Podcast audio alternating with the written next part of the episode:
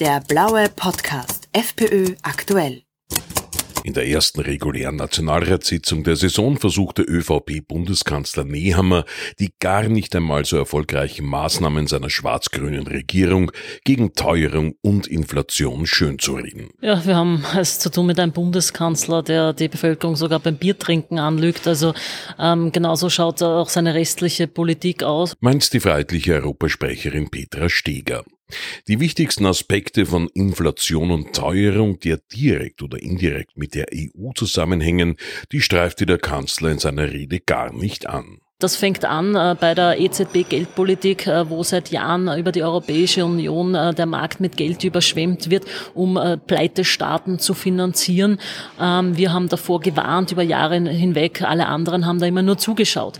Das geht weiter bis zu einer absolut falschen Corona-Lockdown-Politik, die natürlich die, ähm, die Inflation überhaupt erst mal so richtig in Gang gesetzt haben. Und es geht weiter bis hin zur Klimapolitik, die absolut irrational ist und wo vor allem auf europäischer Ebene immer mehr Initiativen Initiativen kommen. Die unsere schwarz-grüne Regierung dann folgsam eins zu eins umsetzt.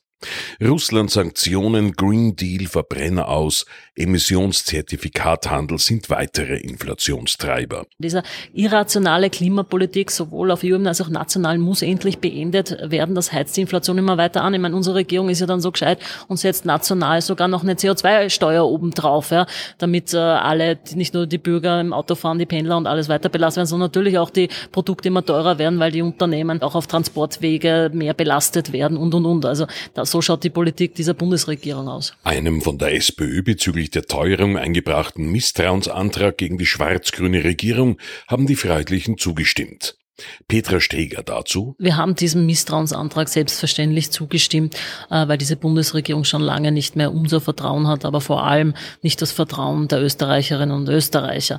Aber allerdings ist es schon mutig von Seiten der SPÖ hier ähm, besonders sich äh, zu versuchen, hier als Kämpfer gegen die Teuerung aufzuspielen, weil sie erstens in den letzten Jahren überall mit dabei waren bei den wesentlichen Inflationstreibern, sowohl national als auch international auf EU-Ebene ähm, und überall dort, wo sie in Verantwortung sitzen, verschlimmern sie die Situation der, der Bevölkerung noch mehr. Stichwort Wien. Dort haben sie ja wirklich alles erhöht, was es nur zu erhöhen gibt. Aber da brauche ich nicht einmal nach Wien blicken, da reicht auch schon ein Blick nach Dreiskirchen.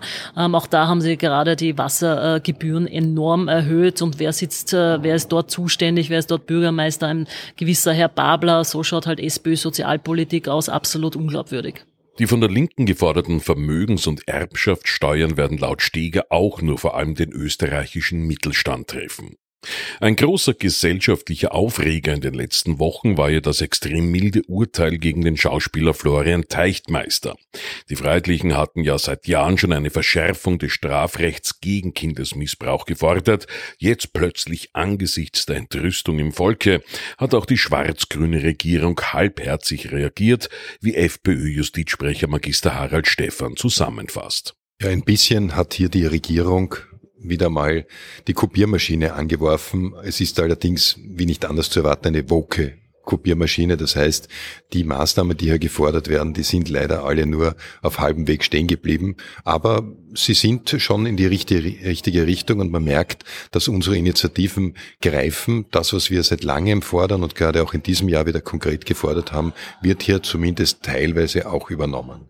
Der Strafrahmen für Kindesmissbrauch und Sexualstraftaten ist den Freiheitlichen allerdings noch immer zu gering. Das ist zum Beispiel ein Punkt, wo wir deutlich weitergehen würden, weil wir eben diesen besonderen Unwert der Sexualstraftaten hervorkehren wollen und vor allem auch im Verhältnis zu anderen Straftaten, wie zum Beispiel bei Meinungsdelikten, aber auch bei Vermögensdelikten. Äh, und wir wollen hier das klarstellen, dass das einen höheren Unwert in der Gesellschaft hat.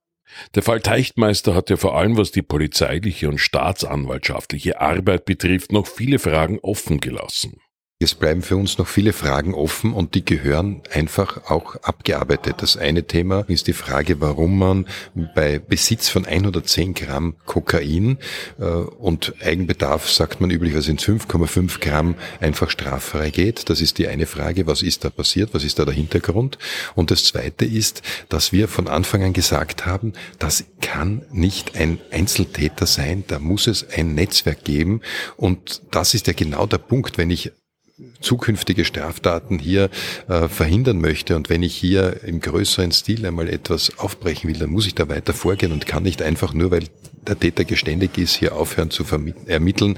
Also da ist bei uns noch lange nicht Schluss und wir verlangen, dass hier weiter gesucht wird und wir wissen ja genau, es gibt derartige Straftaten leider ständig, also es gibt auch ständig Verhandlungen, aber umso wichtiger ist es, das aufzuarbeiten und hier nicht, nicht eine Stopptaste zu drücken. Ein weiteres wichtiges Thema bei dieser Nationalratssitzung war die von der schwarz-grünen Regierung mit 4,5 Milliarden Euro angehobene Kinderbetreuung.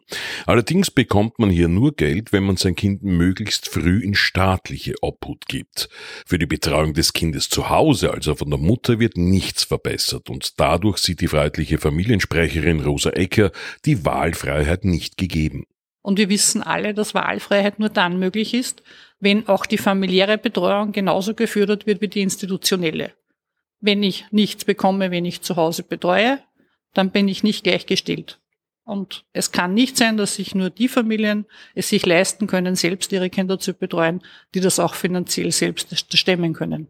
Dass die eine Regierungspartei, die Grünen, ideologisch die Kinder schon immer möglichst früh weg von der trauten Familie hinein in die staatliche Obhut schieben wollte, das war klar. Aber die andere Regierungspartei? Für die Grünen gilt sowieso immer, stationäre Betreuung ist besser als familiäre, sowohl bei den Kindern als auch bei der älteren Generation. Das wissen wir.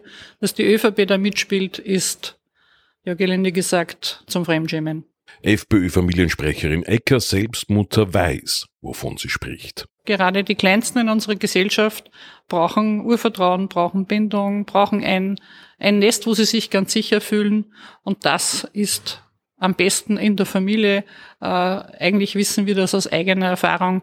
Die beste Bildungseinrichtung ist das Elternhaus ab dem Tag der Geburt. Ein weiteres wichtiges Thema dieser Plenarsitzung betraf die COFAG, die Covid-19-Finanzierungsagentur des Bundes, die die Verluste der Firmen während der Pandemie auszugleichen gehabt hat bzw. hätte.